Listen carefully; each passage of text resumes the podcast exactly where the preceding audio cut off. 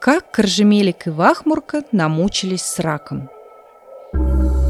«Вахмурка, в ушате не осталось ни капли воды», — сказал Коржемелик. Они взяли ушат и пошли к колодцу. Опустили его на дно, но вот поднять никак не получалось. «Как будто его там внизу кто-то держит», — говорит Коржемелик. Вахмурка нагнулся в колодец посмотреть, а там сидит рак и держит ушат клешнями. «Отпусти!» — крикнул Вахмурка. «Почему это?» — неторопливо протянул рак. «Потому что он наш!» — набросился на рака Крыжемелик. «Ну, если он ваш, берите!» — неторопливо сказал рак и щелкнул клешнями. «Самим нам с раком не справиться. Придется позвать Водинку», — сказал Крыжемелик. И они отправились к Водинке.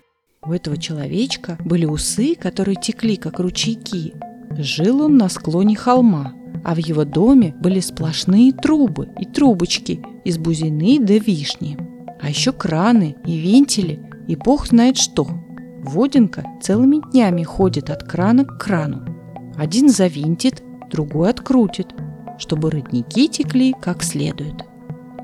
«Что случилось?» – спросил Воденко, когда Коржемелик и Вахмурка с озабоченными лицами постучали в дверь его жилища.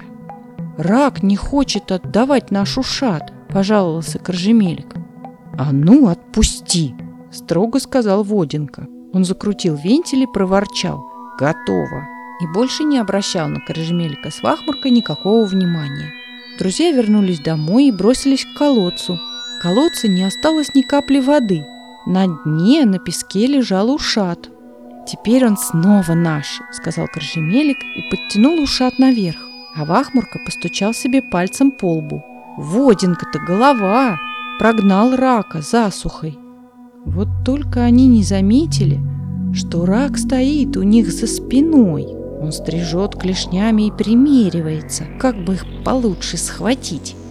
А потом раз схватил за штаны и сказал все так же неторопливо. «Так, а теперь еще пойдем за Водинкой». И с Коржемеликом и Вахмуркой в клешнях пополз к склону холма. «Бедный Водинка!» – прошептал Вахмурка. «Надо что-то придумать с этим раком!» «Давай сделаемся тяжелыми, как камень!» – предложил Коржемелик. Они стали тяжелыми, как камень, но рак не выпускал их – и плелся с ними дальше, к склону холма. «Надо придумать что-то еще!» – прошептал Вахмурка. «Придумал!» – шепнул Коржемелик. И завел рачью колыбельную, задом наперед.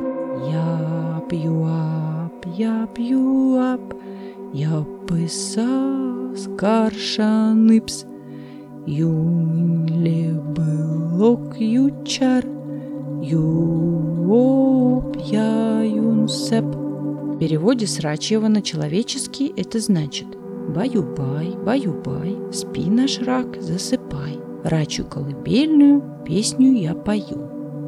А так как было жарко, а тут еще колыбельная, рак и заснул, но клешни не разжал. «Это нас не спасло», — шепнул Бахмурка.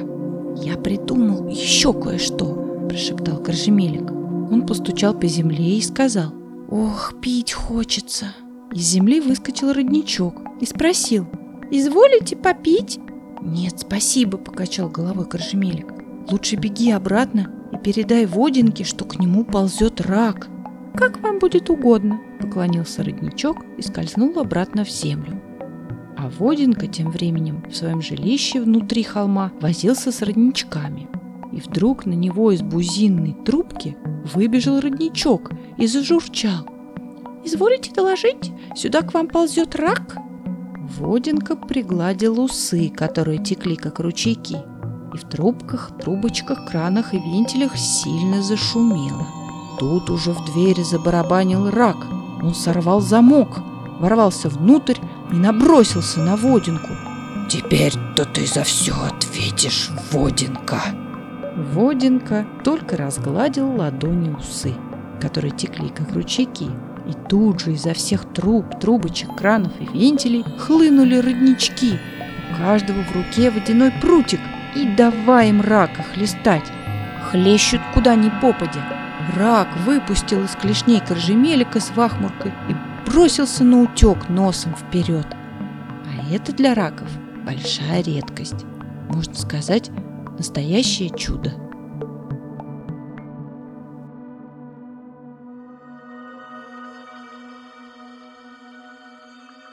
Как Вахмурка вез яйцо на санках.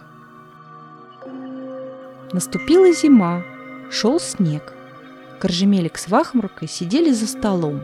Они уже успели поболтать, попеть, помолчать, и, наконец, Коржемелик говорит. «Мы уже не знаем, что делать, а зима только началась. Сходи, Вахмурка, к курице за яйцом. Оно овальное, с ним будет весело». Вахмурка взял санки и покатил к курице. Ехать к ней надо сначала в горку, потом мимо пня и еще чуть-чуть по ровной дороге. «Что тебе нужно, Вахмурка?» – поинтересовалась курица. «Яйцо, но чтоб забавное». Курица дала ему яйцо. Вахмурка положил его на санки и повез обратно.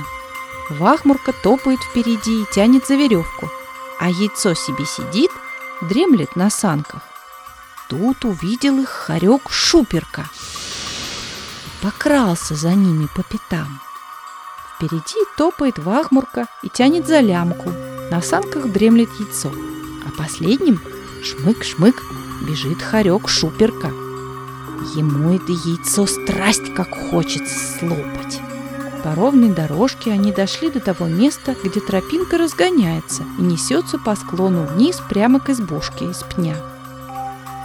«Ох, и намучился я с тобой», — сказал Вахмурка яйцу. «Но теперь я тоже прокачусь». Он уселся на санки перед яйцом, оттолкнулся ногами, и они покатили. Хорек шуперка за ними, так что пятки у него сверкают ярче снега и тихонько бормочет себе в усы. «Вот досчитаю до семи и схвачу яйцо». Но тут санки врезались в пень, а шуперка со всего размаху споткнулся о пень сразу тремя лапками. Первым катится вахмурка, за ним яйцо, за яйцом шуперка. А Коржемелик тем временем ждал дома. Он набивал сухой травой подушку, чтобы яйцо мягче сиделось на стуле.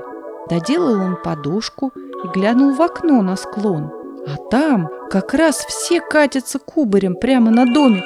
Вахмурка, яйцо и шуперка. Коржемелик подскочил к двери, вовремя успел распахнуть ее и сказать «Добро пожаловать!» Тут и Вахмурка пожаловал. Он запнулся о порог и влетел прямиком в кровать. Яйцо за ним и мягко приземлилось на стул с подушкой. А Коржемелик тут же захлопнул дверь и придержал изнутри. «Ну уж нос расшибать я себе не собираюсь», — фыркнул хорек Шуперка, который несся третьим, перепрыгнул домик и побежал дальше. Яйцо заулыбалось, а поскольку оно овальное, значит, будет им в избушке весело всю зиму.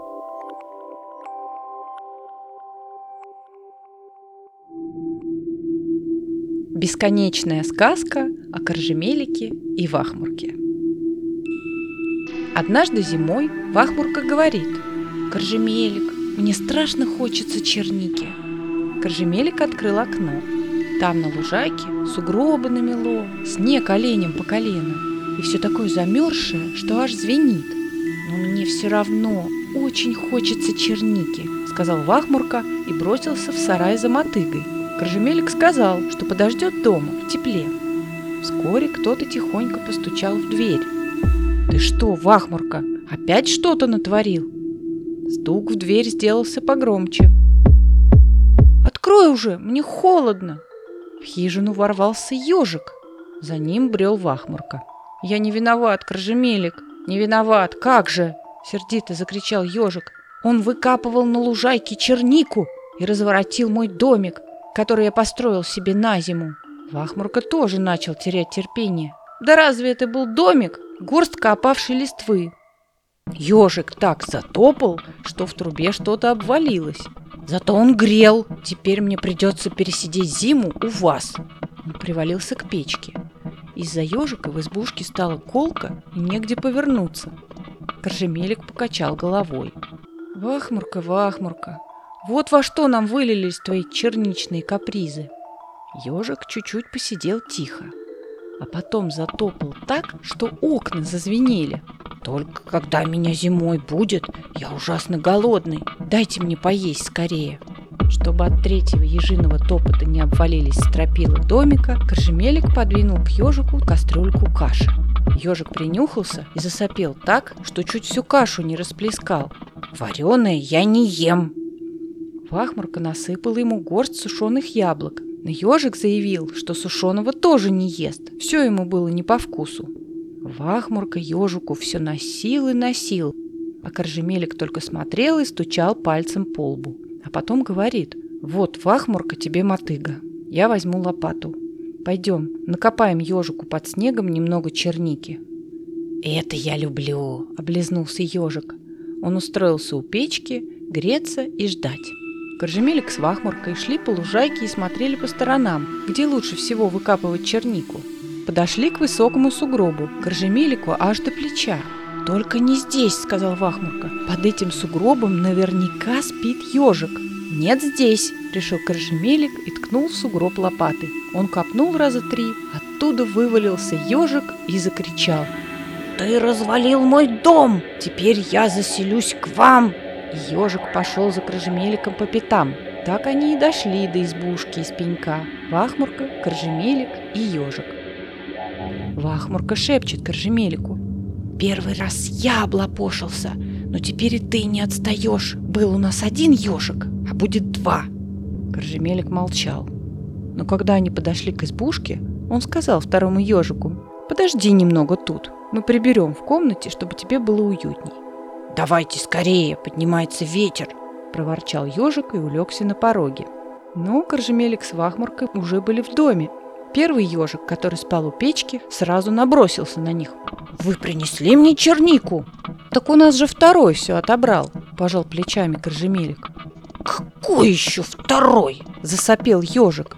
«Тот, что ждет за дверью!» – опять небрежно бросил Коржемелик. «А чего это он ждет?» – затопал ежик. Ждет, что ты его пустишь к печке, сказал Коржемелик. Ах, так! закричал ежик. А Коржемелик открыл дверь и крикнул тому, что снаружи. Тут уже один ежик есть. Он говорит, что не сдвинется с места.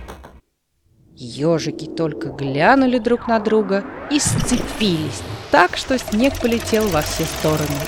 Драка была знатная. Они клубком прокатились по лужайке и укатили в лес. Потом Коржемелик постучал пальцем по лбу и говорит в Ахмурке. Нужно, чтобы котелок всегда варил как следует. Теперь ты знаешь, как ежика ежиком выгонять. Только мне все еще ужасно хочется черники, сказал Вахмурка. И началось все сначала.